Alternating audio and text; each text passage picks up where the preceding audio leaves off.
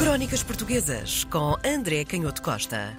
Celebramos há uns dias um marco que seria o centenário de um pensador, um filósofo. Teve várias obras publicadas de grande sucesso, considerado até uma figura bastante interessante por ter tentado uh, olhar Portugal e os portugueses de fora, ter uma visão um pouco mais ampla. Estou a falar dos 100 anos de Eduardo Lourenço, da região de Almeida, distrito da Guarda. André, é muito difícil conseguirmos ter eh, esta capacidade, não é, de pensar Portugal e os portugueses, nós próprios termos parte de interesse nisso. É muito isso, a dificuldade de, de, imparcialidade de alguém, de um autor que, tendo passado, como tu disseste muito bem, uma parte significativa da sua vida fora de Portugal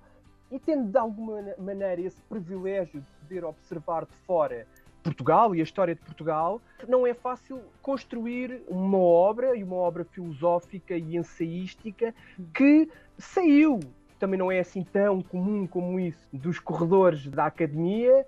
enfim, com críticas que se possam fazer, porque é que às vezes se consegue ser mais ou menos popular, já hum. lá vamos, mas a verdade é que a obra saiu, foi apropriada pelos portugueses, foi muito lida, até onde se pode dizer que livros com estas características são muito lidos, obviamente não são lidos por milhões de portugueses, mas podemos dizer que foram, com toda a certeza, os livros de Eduardo Lourenço lidos por muitos milhares de portugueses, e a dificuldade, como tu também muito bem descrevias, nesta consideração de um objeto que é sempre um objeto polémico e com muitas faces que são os países, não é? As comunidades, as, uhum. as, as, repúblicas, os reinos, com a sua história muito variada. E essa era a grande dificuldade para uma geração, como era a do Eduardo Lourenço, que tinha crescido no período de, de implantação da ditadura uhum. em Portugal. Ele era filho de um capitão e estudou no colégio militar, depois foi para a Universidade de Coimbra e foi assistente de um grande professor, também com uma visão muito aberta e tentando cruzar a própria história da literatura, a história da ciência e a historiografia, no sentido mais clássico político, que foi o Joaquim Carvalho, mas ele depois vai muito cedo para a França, para diferentes universidades, tem também uma experiência do mundo académico alemão, tem um ano de ensino e de experiência do mundo académico no Brasil, na cidade da Bahia, e portanto ele foi capaz de reunir estas diferentes experiências. Mas aquilo em que ele se tornou de facto mais notável foi nesta tentativa quase impossível, como tu também dizias muito bem no, no teu lançamento, de dar forma a este objeto esquisitíssimo que é a história dos países e, sobretudo, dos países, como é o caso de, de Portugal. E aqui entramos no Labirinto, um livro dele muito conhecido, O Labirinto da, da Saudade. E eu digo hum. Labirinto porque o fascínio com a história tem, de facto, muitos aspectos perigosos que estão ligados ao que tu também sublinhaste, esse autoengrandecimento, a uma certa hipnose e, sobretudo, quando os analistas veem muito da literatura e se concentram muito nas fontes literárias, o perigo é ainda maior desta hipnose, deste fascínio, com as próprias imagens que, ao longo do tempo, neste caso os portugueses, foram construindo. E o Eduardo Lourenço foi tentando navegar nestas águas às vezes turvas hum. e fazer qualquer coisa com toda esta mitologia onde entram as ideias do isolamento sublimado, a ideia de que Portugal partiu de uma certa expansão messiânica ou tentou tornar todo o mundo como um espelho das suas ideias, e sabemos, e o Eduardo Lourenço também sublinhou muito isso, sobretudo nos últimos 30 anos do século XX e depois também a partir do século XXI, como esta ideia de expansão messiânica depois se associou a uma obsessão uhum. com o papel civilizador da Europa e como isso correspondeu à exploração e a diversos crimes que hoje também interessam muito os historiadores, ao fenómeno da escravatura, ao fenómeno da desumanização de diversos povos e de uma certa supremacia cultural, e isso, isso. está também presente. A crítica desse messianismo está uhum. também presente na obra do Eduardo Lourenço, e obviamente, claro, porque associada a este messianismo estava também a ideia de um universalismo que aparecia concretizado através da religião e de uma ideia moral que era historicamente muito datada e que se tinha forjado, sobretudo no final do século XV e ao longo do século XVI e XVII, e que depois, durante todo o século XVIII, XIX e aqui a grande tragédia, durante o próprio século XX, foi muito difícil de desmontar esta crença metafísica no papel civilizador de Portugal no mundo. Tanto é assim que o Eduardo Lourenço perguntava a certa altura num dos seus textos se tinha acabado já em pleno século XX, se tinha acabado realmente esse tempo em que os portugueses ressentiam como uma ferida o fosso que separava o seu presente, mesmo já em democracia, sem relevo particular, portanto, como uma pequena república que se tornava independente e democrática, mas que aparentemente perdera a sua grandiloquência histórica e a sua ambição imperial, enfim, eminentemente invisível aos olhos do resto da Europa e do mundo, e portanto, se os portugueses tinham realmente, estavam realmente libertos desse momento imperial uhum. que consideravam que tinha sido a sua hora solar, a sua hora mais importante. E eu acho que a resposta a esta pergunta é aquilo que é um verdadeiro labirinto na obra do Eduardo Lourenço, porque não era muito fácil alguém que tinha construído todo o seu imaginário e que tinha bebido muito também da literatura, podemos dizer, clássica portuguesa, até meados do século XX, e, e mesmo quando pensamos em Fernando Pessoa, isso ainda está muito presente. Sim. Portanto, não era fácil alguém que se tinha formado nessa literatura considerar todas estas questões e desfazer, ou pelo menos analisar, essa ideia de que mesmo quando se pensava que a história de Portugal tinha ganho forma nesta fuga sem fim, sendo um povo imigrante antes do ser, como dizia o Eduardo Lourenço, uhum. mas muito inspirado nestas ideias de seiscentistas, de um grande autor, por exemplo, como Francisco Manuel de Mel, quando dizia que Portugal era o povo de uma nostalgia sem verdadeiro objeto isto tinha muito a ver com o povo marítimo e com todo aquele imaginário, às vezes um bocadinho redutor, do povo virado para o mar uhum. ou do uhum. povo entalado entre uma fronteira conflituosa com o desenvolvimento de Espanha e do outro lado o oceano intransponível. E não era muito fácil ultrapassar esta questão. Enfim, também podemos dizer de não fugir ao peso que certas imagens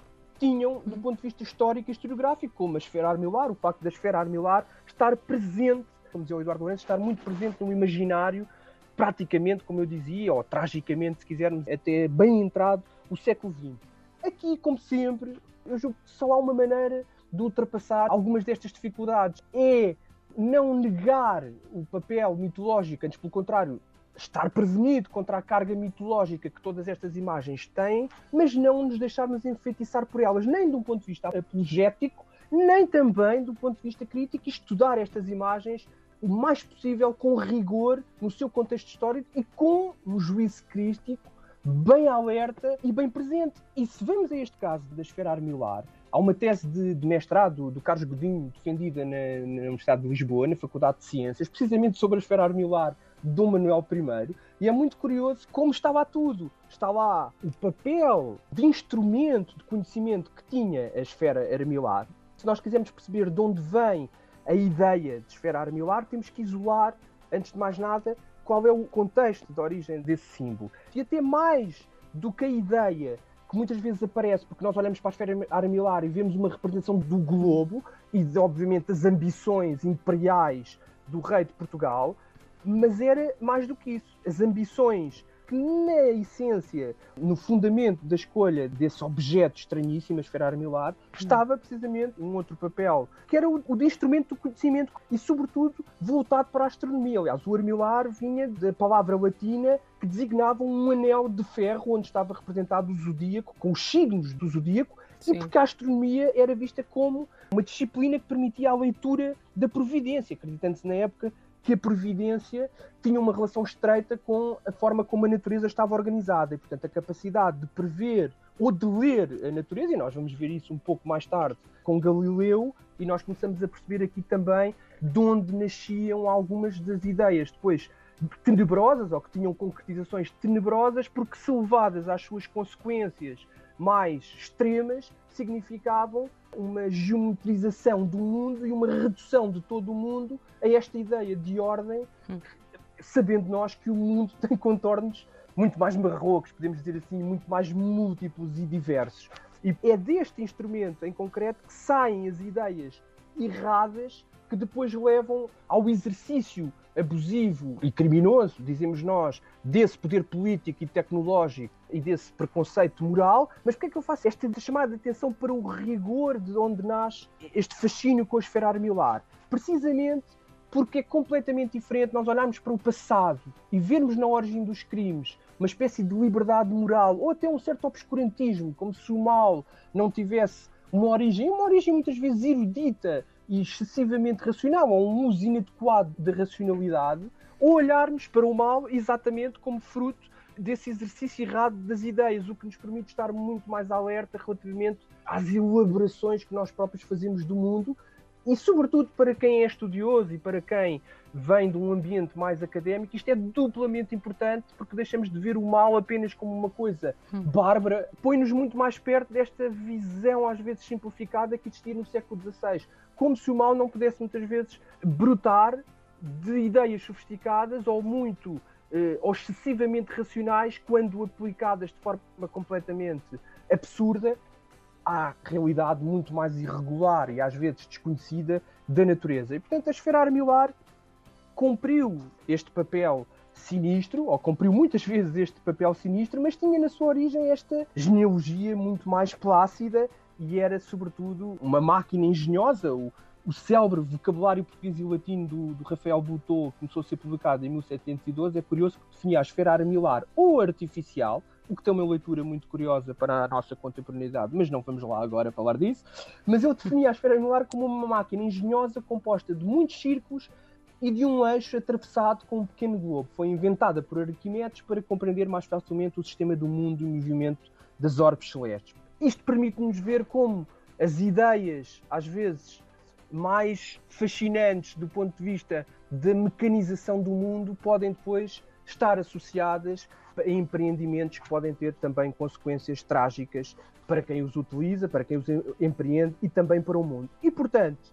a obra do Eduardo Lourenço é também um convite a olhar sempre para o passado e a representação ideológica que os países fazem da sua própria história, com esta ironia do crítico literário que vê todas estas coisas e todas estas proclamações, às vezes, parecem inabaláveis do ponto de vista moral. Agora é que temos a certeza como as coisas se organizam. E este treino do crítico da literatura permite olhar para as coisas de uma forma diferente. E se pensarmos, por exemplo, num dos romances mais conhecidos, que foram depois recolhidos por diferentes eruditos ao longo do século XIX, no caso português, o Garrett recolheu muitos destes romances. Talvez o mais célebre seja este da Nau Catarineta. E é curioso como ele é muito popular em Portugal, ele é muito popular no Brasil. Ele tem muitas versões, como também acontece sempre nestas obras literárias de tradição oral, porque os poemas, as histórias, os romances vão passando de contador de histórias em contador de histórias e cada um deles apresenta sempre a sua visão do mundo. A história também é um pouco assim, nós quando escolhemos temos a clara consciência de que escolhemos um determinado olhar e construímos esse olhar. Depois, o desafio é a análise rigorosa